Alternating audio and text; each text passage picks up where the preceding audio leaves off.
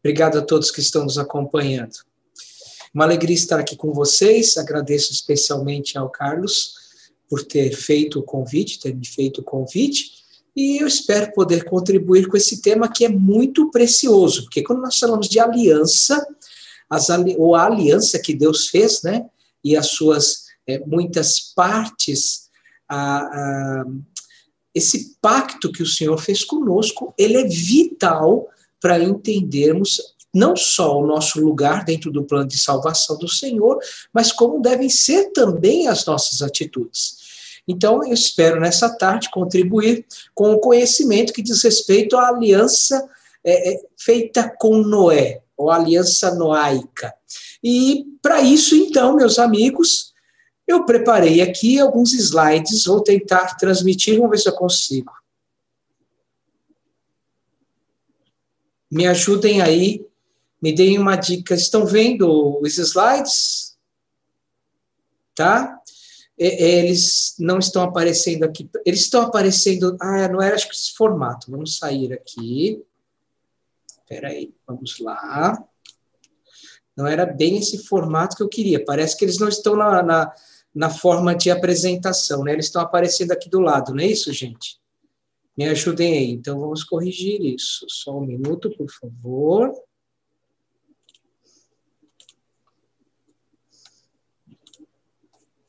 Vamos tentar compartilhar de novo. Vamos ver se eu consigo agora.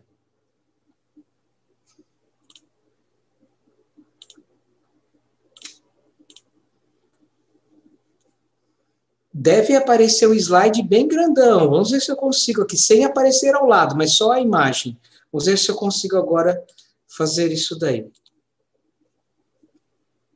Acho que agora deu certo, né? Tá só o slide. Vamos lá, gente. Aliança noaica. Eu já dei a dica aqui do que nós vamos falar. É uma aliança que diz respeito à preservação. Esse conteúdo que envolve essa aliança, ele está do capítulo 4 de Gênesis ao capítulo 11. Então, imagine a leitura de tudo isso, seria bastante complicada. Então, nós já estamos aqui considerando que vocês ou já fizeram essa leitura ou farão. Bom, todos nós conhecemos bem esse contexto de Gênesis 4 até Gênesis 11. Então, é o momento em que Caim e Abel aparecem na história e o momento em que a Torre de Babel aparece também. Nesse período entre Caim matar Abel e até a Torre de Babel, nesse período é que acontece a aliança feita com Noé. Uma aliança que é vital para garantir a preservação do ser humano. Toda aliança tem esse propósito, né? o propósito de preservação. Vamos passar aqui para o próximo slide. Eu quero falar com vocês, mudou aí para vocês? Apareceu aí o que é uma aliança? Legal. O que é uma aliança? Tá? Nós sabemos da importância desse tema para nós, porque Jesus Cristo, no final das contas, né, quando estava se caminhando para o seu momento derradeiro, ele toma o cálice e diz: é o cálice da nova aliança. A aliança, tá? lembre-se sempre desse símbolo, envolve a trindade e o relacionamento com o ser humano. Por isso que a aliança ela só existe desta forma ela não existe separada da Trindade. Não haveria aliança se não houvesse na Trindade o relacionamento. A aliança é o que garante o nosso relacionamento com Deus. E como modelo para esse relacionamento existe a Trindade. É a partir da trindade, então, que nasce a aliança. Por isso, esse símbolo aqui tentando, de alguma maneira, tá, dentro das profundas limitações que todos nós temos de usar símbolos para representar coisas que são eternas, mas dentro das limitações que nos cabem, uma aliança é justamente isso, envolve um relacionamento, envolve um relacionamento da Trindade que é estendido para nós e nós nos relacionamos com Deus. Dentro desse relacionamento, nós temos os mandatos. Então, o mandato espiritual, o mandato social e o mandato cultural. O mandato espiritual só existe porque Jesus Cristo tá? Não sei se vocês conseguem ver o mouse aí se mexendo, mas é porque Jesus Cristo fez a, é, é, a paz entre o homem e Deus.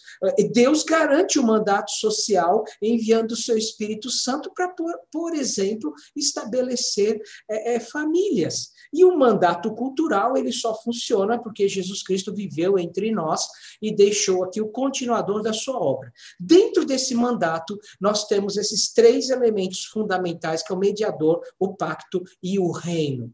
E é aqui que eu faço o link com o pacto de Noé. Toda aliança tem que envolver um pacto. E esse pacto sempre é um pacto de sangue. Deus estabeleceu dessa forma. Não conseguimos entrar nos meandros da vontade de Deus, mas Deus estabeleceu um pacto sempre voltado para essa questão do sangue, porque todo pecado exige sangue.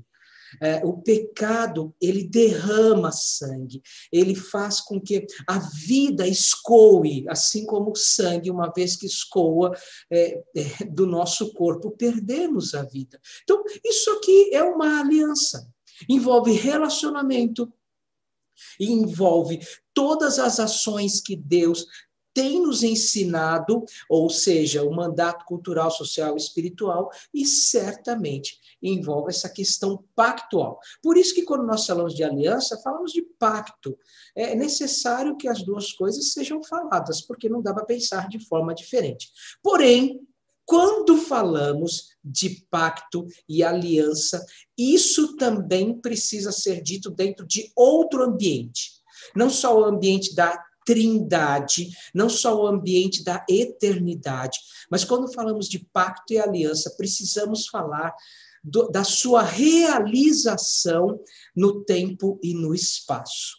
Quando eu falo da trindade, quando eu falo das coisas eternas, bom, não existe tempo, né? Ser é eterno, mas quando eu trago isso para a minha realidade, para a realidade do ser humano, eu não escapo do elemento temporal.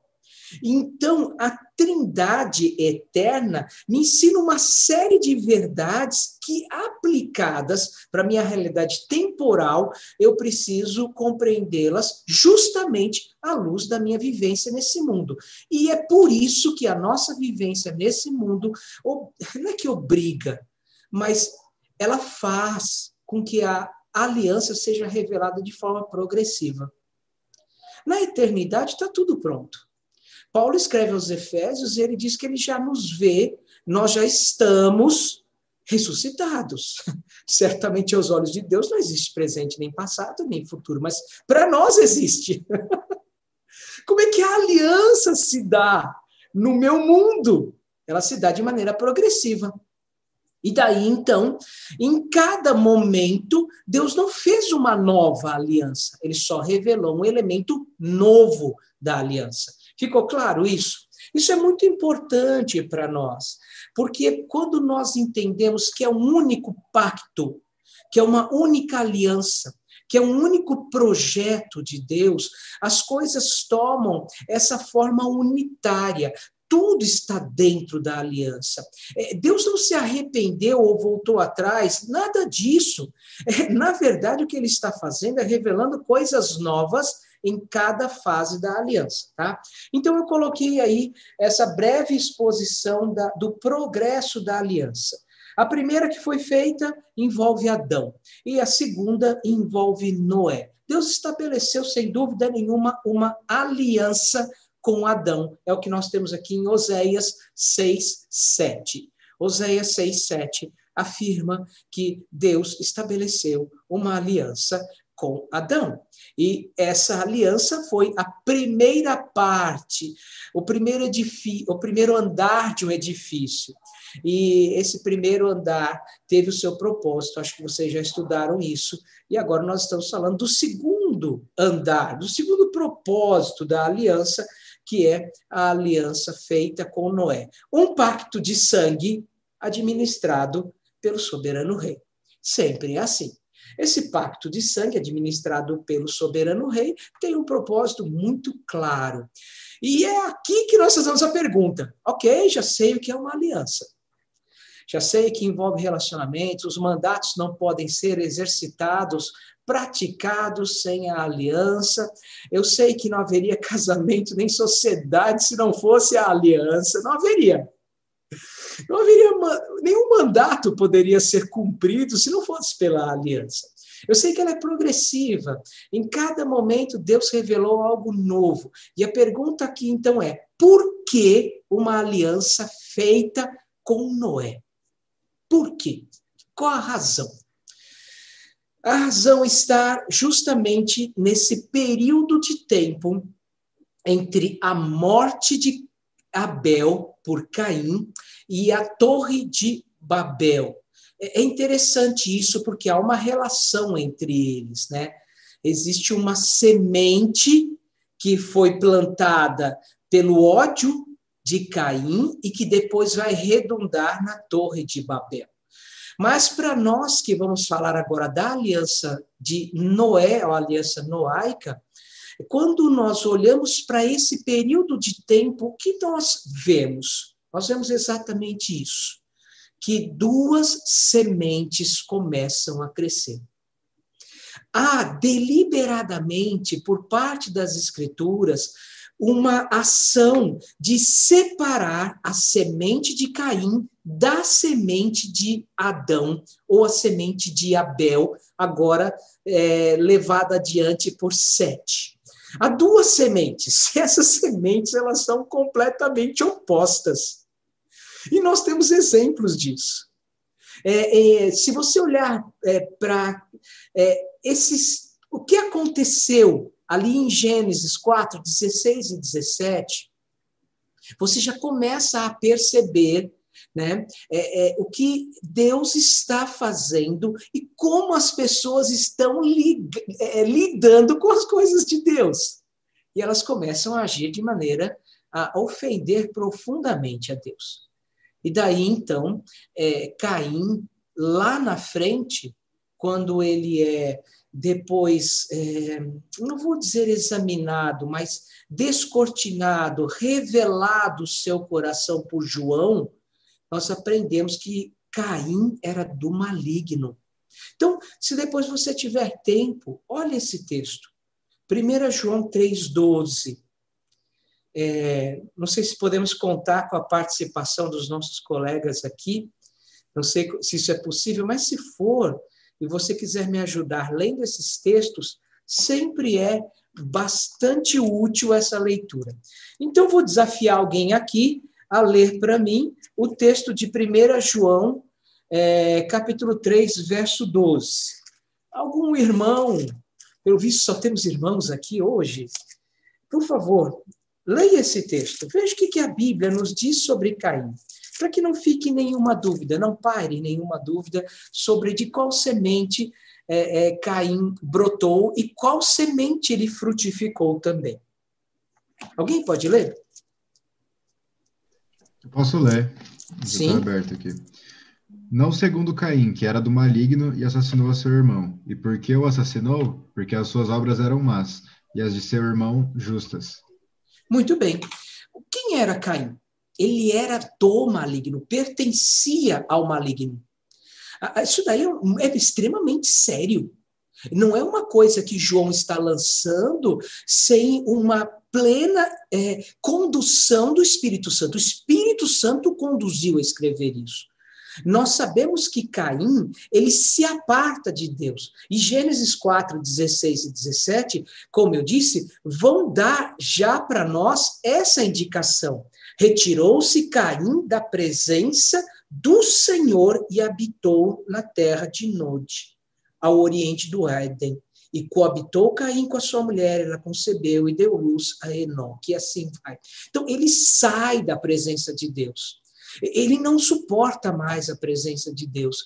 Ele é do maligno. Depois Judas vai destacar nesse texto, né? Judas 1 aí é só para justificar, mas o verso é o verso 11, que ele vai falar que você nunca pode andar nos caminhos de Caim, porque são caminhos malignos.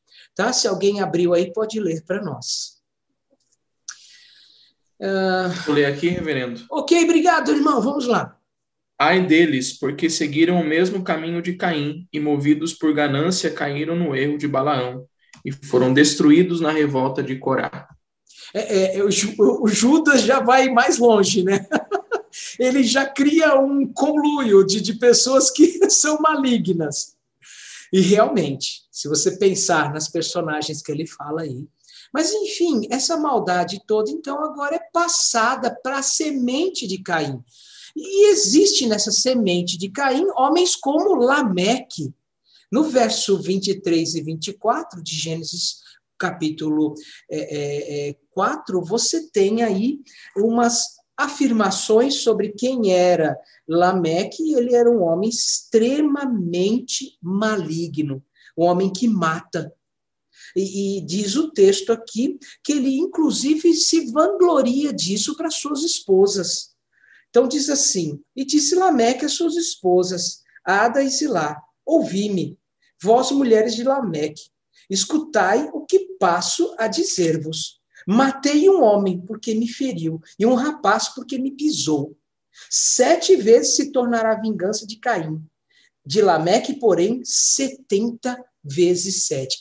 É aquele prazer de ser mais maligno do que o maligno anterior é, é, Lameque já é o ápice da maldade. Então, não há dúvida, há duas sementes aqui que estão sendo é, é, semeadas neste mundo, e que uma delas representa a semente de Adão e Sete, que vai gerar a Jesus Cristo, e a outra a semente do maligno, que vai semear maldade até que nós venhamos a chegar a, a, a descobrir que essa maldade se tornou tão grande que Deus tem que é, é, fazer o dilúvio. O dilúvio é a solução para que a semente maligna de Caim não prospere.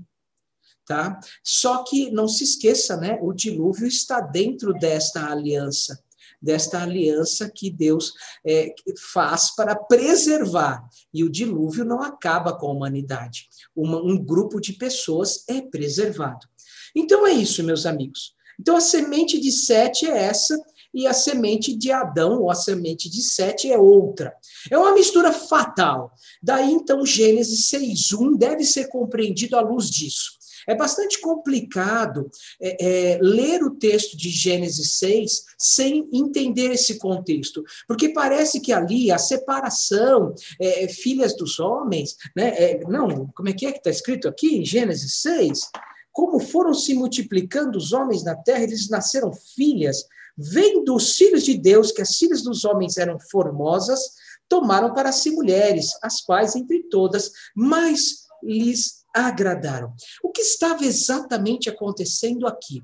Uma mistura maligna entre duas sementes que não poderiam se misturar. E o resultado nós sabemos qual é. O texto continua dizendo e diz com todas as letras que a maldade prevalecia. O homem havia se tornado extremamente mal.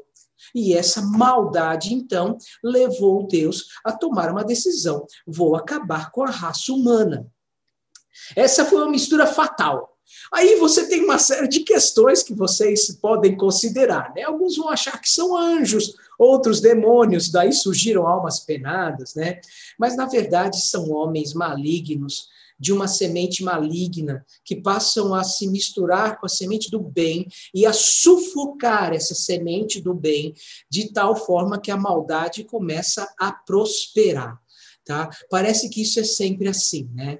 Parece que no nosso mundo, aqueles que fazem o mal prosperam. Alguns salmistas já escreveram sobre isso, né? Como Asaf no Salmo 73. Por que será que a maldade prospera? É, olhando para esse quadro todo, nós entendemos qual foi a resposta de Deus para isso. A resposta de Deus é um pacto. E agora, José? A maldade tomou conta, a morte tomou conta, o pecado tomou conta. E agora? O que, que eu faço? Bom, nós não podemos fazer nada, mas Deus pode. Diante desse quadro terrível, Deus se aproxima do homem e revela mais uma parte da sua aliança. ele decide preservar a humanidade. É, é, Deus não se arrependeu no sentido como nós nos arrependemos, né?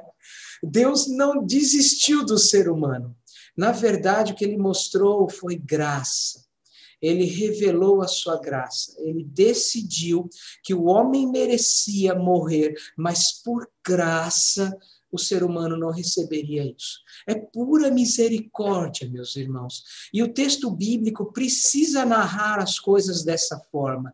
Deus viu o que estava acontecendo e ele fica irado com isso. E ele toma a decisão de acabar com tudo, porque a criação lhe pertence. Ele é dono de todas as coisas, ele é senhor absoluto sobre todas as coisas. E quando você lê Gênesis, você percebe isso em Deus que ele tomou decisões, mas ele não voltou atrás.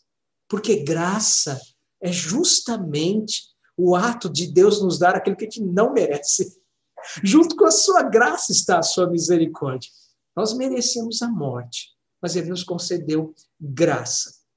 É justamente isso que faz com que a aliança de Noé tenha peculiaridades que revelam para nós um Deus que está progressivamente apresentando coisas que são essenciais para a nossa vida. E algumas dessas coisas, elas são essenciais. primeira delas, que nós vemos aqui na aliança feita com Noé, que não aparece de forma tão clara nas outras alianças, é, ou na aliança feita com Adão, né? Porque a partir do momento que ele faz aliança com Noé, isso daí começa a ser repetido, é o desejo de Deus cuidar de toda a criação, preservar toda a criação. O que vai acontecer conosco? É, qual é, é o que, que Deus vai fazer com esse mundo criado? Seria este lugar um lugar é, sem valor? Seria este lugar um lugar desprezível? Há muitas teologias que afirmam isso. Que esse lugar aqui precisa ser totalmente destruído. Que esse lugar é um lugar desprezível, que não há valor nesse lugar. Que a terra é um lugar totalmente contaminado. Vamos nos separar de tudo. Vamos viver alheios a tudo. Vamos, vamos nos trancar em algum lugar. Vamos sair desse mundo. A aliança de Noé mostra para nós que Deus quer preservar a sua criação. Por isso ele enviou os animais. Por isso ele mandou as águas, mas não matou todos, todas as plantas, elas continuaram a existir. Ele mostra para nós nesta aliança que há da parte de Deus uma clara disposição de preservar a sua criação. Isso faz toda a diferença. Como você vê esse mundo? É um lugar desprezível ou você consegue enxergar a glória de Deus neste lugar? Como é que, o que você espera desse mundo? Que no final de tudo Deus vai destruir todas as coisas ou ele vai renovar o que ele fez? É, a aliança de Noé deixa claro para nós que Deus preservou a sua criação. Isso para nós é muito interessante, porque coaduna com Romanos 8. O que está escrito em Romanos 8? Que a criação geme. Alguém pode ler para nós Romanos 8? É, o que está é, dito aqui? Que há um plano de Deus para a criação. Romanos 8, 20 e 22. Alguém pode ler? Por favor, meu irmão. 8, 22, né? 8, de 20 a 22. 20 a 22, perfeito. Isso. Pois a criação está sujeita à vaidade, não voluntariamente, mas por causa daquele que a sujeitou, na esperança de que a própria criação será redimida do cativeiro da corrupção para a liberdade da glória dos filhos de Deus. Porque sabemos que toda a criação, a um só tempo, geme e suporta as angústias até agora. Muito bem, muito obrigado. A criação será redimida. É, é, isso tudo nos ajuda a entender por que, que Deus também nos deu um mandato cultural. É, por que, que a nossa preocupação tem que ser para com as coisas criadas? Porque o próprio Deus nos destruiu. Não cabe ao homem matar todos os animais. Se Deus os preservou nessa aliança, nós também devemos preservá-los. É, isso para nós é muito claro nessa aliança. Se você tem é, vontade de tratar desse tema, ecologia ou qualquer coisa do tipo, é, de uma maneira bíblica, tá? É, é fugindo um pouco dessas influências idolátricas, você sem dúvida nenhuma tem no livro de Gênesis, especialmente no Pacto Noaico, é, fortes é, subsídios para você falar de uma natureza ou de uma criação, ou melhor ainda, né? Sempre falar de criação é melhor que natureza, que precisa ser preservada, porque Deus a preservou. Deus cuidou da sua criação. Muito bem, meus amigos, isso aqui é um elemento novo que está presente aqui. Esse cuidado, esse zelo de separar animais colocá-los dentro de uma arca para que isso seja preservado. Deus didaticamente está dizendo para nós: olha, vocês não podem de maneira nenhuma desprezar aquilo que eu criei. Outro elemento que é fundamental na aliança noaica, a graça. Vocês sabiam que a primeira vez que a palavra graça aparece nas Escrituras é justamente quando trata de Noé? Não que ela não estivesse lá. Mas aqui Deus tem que ser pontual, ele precisa de fato destacar qual elemento ele está usando neste momento. Ele não só está preservando a sua criação, ele está também revelando que ele é um Deus de graça. Esse termo é tão importante dentro da teologia, é tão necessário entender o que é graça. E a aliança feita com Noé, dá para você compreender isso daí com clareza.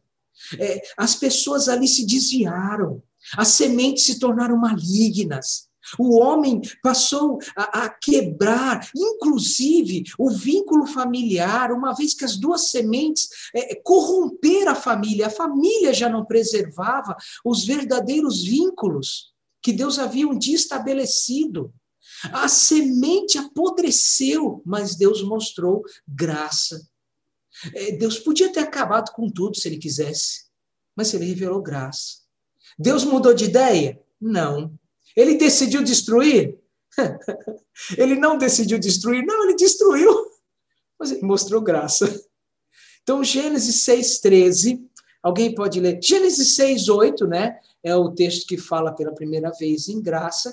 Mas alguém pode ler Gênesis 6,13, por favor? Posso ler, reverendo? Sim. Então disse Deus a Noé: O fim de toda a carne é vindo perante a minha face, porque a terra está cheia de violência, e eis que os desfarei com a terra. Exato. É, essa foi a decisão de Deus.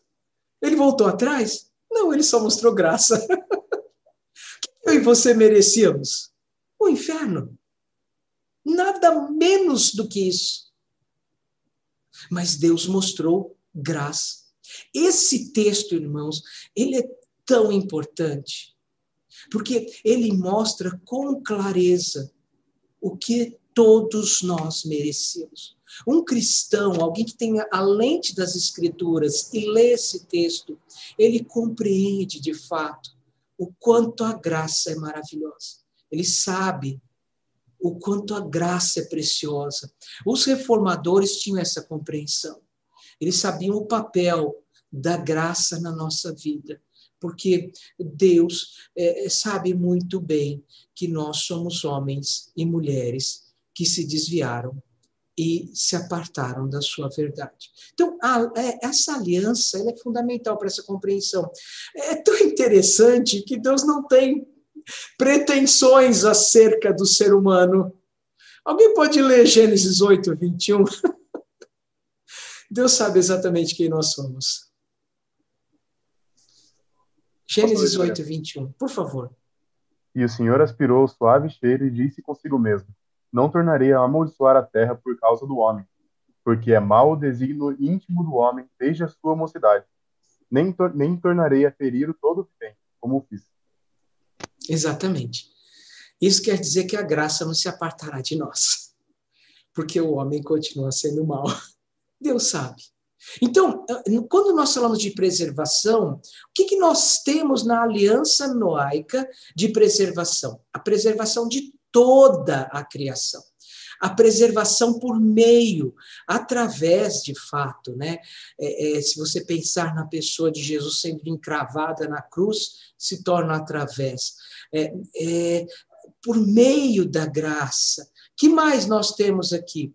nós temos um elemento fundamental que é a questão relacionada ao próprio valor da vida. Que é outro elemento da, da aliança noaica que eu não posso desprezar. Eu já sei que Deus tem um plano para toda a sua criação. Eu sei que Ele é um Deus de graça, mas eu também tenho que entender que nosso Deus é um Deus que exige de nós responsabilidades, inclusive quando isso envolve a vida de outro ser humano. É nesse texto que nós aprendemos sobre aquilo que é chamado de pena capital, uh, ou pena de morte. É, não é por acaso que Deus estabelece isso. Deus mostra para nós, nesta aliança, que a vida é muito preciosa. Assim como nós fomos preservados, que direito nós teríamos de não preservar outras vidas ou não requerer a justiça de vidas que são ceifadas?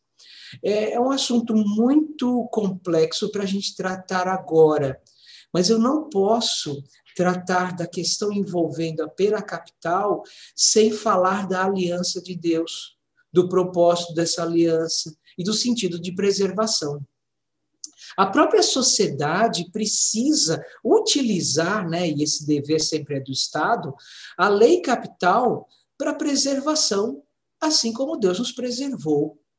A semente do mal continua a prosperar. E não tenha dúvida, ela tem as suas raízes muito profundas. E quando o mal é praticado, ele precisa receber também a devida punição. Eu não sei como é que você lida com esse tema. Eu sei que ele ultrapassa os limites da teologia, né? Quando nós falamos de pena de morte, eh, nós levamos isso para qualquer eh, ambiente, quer seja o ambiente sociológico, o ambiente político, o ambiente acadêmico, filosófico. As discussões sempre são é, muito acaloradas e elas sempre trabalham com argumentos, mas geralmente argumentos superficiais. Eu creio que aqui Deus vai realmente na profundidade do que de fato deve ser a pena capital.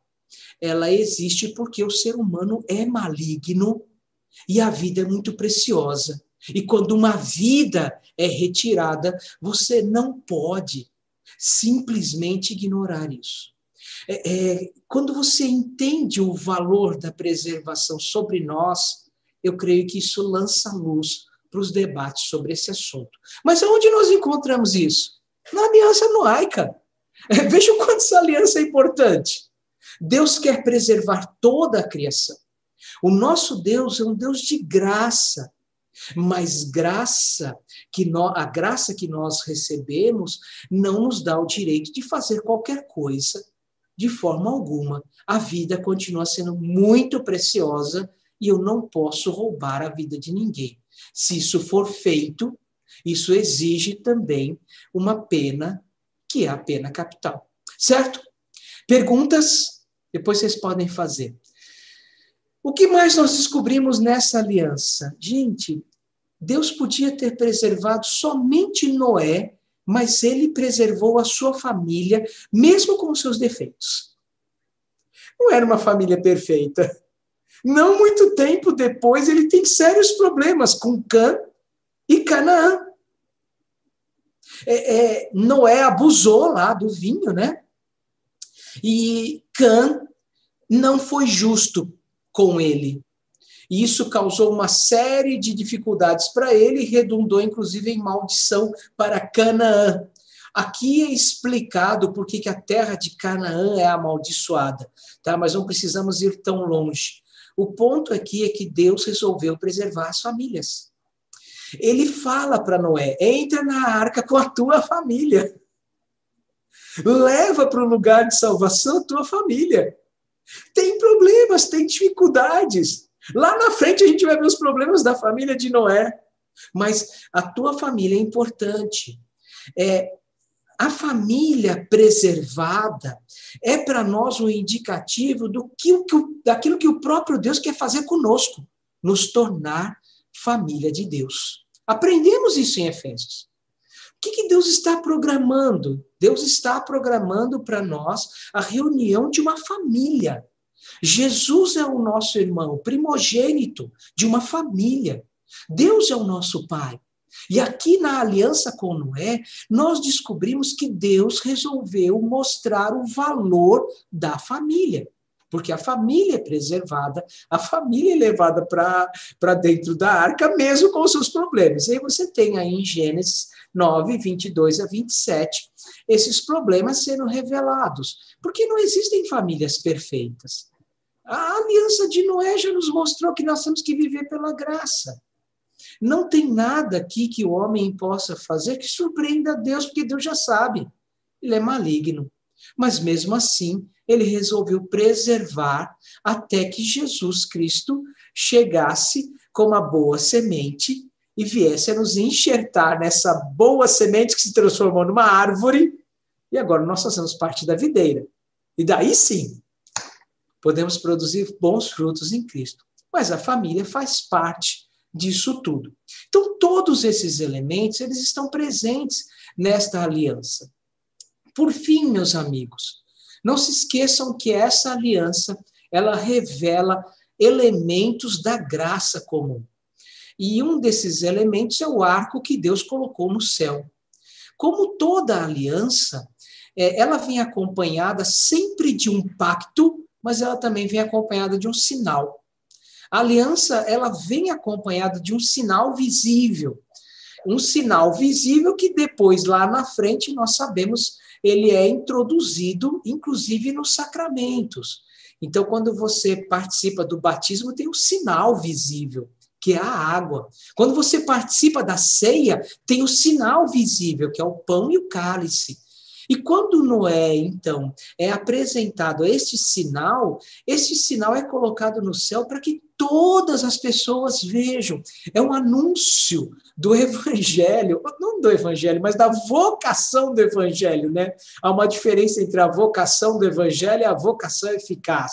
O convite sincero de Deus para que as pessoas creiam. O Deus que está o tempo todo se apresentando para elas. E por isso, então, isso é chamado de graça comum. Esse arco que é colocado no céu revela a graça de Deus sobre todas as pessoas, mostrando que se nós hoje podemos olhar para o céu numa tarde chuvosa, numa manhã chuvosa, num dia chuvoso, e depois da chuva ver o arco de Deus lá, é porque Deus é um Deus de graça também para todos, o que é chamado de graça comum. Não é a graça salvadora, mas é a graça que mantém a existência deste mundo, ela tem dupla função, né? A graça comum tem seu lado positivo, o lado negativo, e é essa graça também que impede o ser humano de ser maligno do jeito que ele gostaria de ser. É, então, Deus está o tempo todo anunciando que Ele está lá e que Ele é um Deus que preserva a, a esta criação. É um Deus da família, é o Deus da graça, é o Deus do cuidado, é o Deus que exige de nós uma postura responsável. Isso tudo, então, diz para nós que hum, esta aliança ela tem a sua realização última na pessoa de Jesus. Porque tudo que nós fazemos aqui, ou tudo que nós falamos aqui, né, não fazemos, mas falamos, ela tem a sua plena realização na pessoa de Jesus. Porque é Jesus que garante que toda essa criação seja libertada do cativeiro. É Jesus que garante que a graça nos alcança. É Jesus que nos faz parte da sua família. É, mesmo nós sendo pecadores e tendo os nossos defeitos. É Jesus, no final das contas, que sofreu por nós o derramamento de sangue, a pena capital que caberia a cada um de nós. É Jesus que nos ensina que o seu precioso sangue foi derramado para nos salvar. Ele, no final das contas, é o cumprimento desta aliança. Todas as coisas desta aliança alcançam o seu status máximo, a sua progressão máxima na pessoa de Jesus. Tá? E daí, então, nós ficamos sabendo que é, quando Deus revelou tudo isso, o que ele estava fazendo também era revelar para aquelas pessoas de maneira didática, né? E na medida que eles podiam compreender o que o descendente da mulher faria por nós. Bom, meus amigos, termino aqui a minha exposição é, desse texto e gostaria agora de abrir para perguntas. É claro que a exposição que eu fiz ela foi bem objetiva. Sabemos que nós temos pessoas aí nos acompanhando é, que vão assistir a esse vídeo depois também, e a gente precisa ter essa objetividade, porque esse também é uma, essa também é uma característica interessante para a gente poder disponibilizar vídeos. Então, é sobre isso que nós falamos hoje. Eu espero que você tenha aprendido elementos novos dessa aliança noaica e que isso sirva para você de maneira muito prática para dar sequência, a, sequência à sua vida cristã, ao desenvolvimento da sua teologia e tudo mais que diz respeito ao nosso crescimento na fé.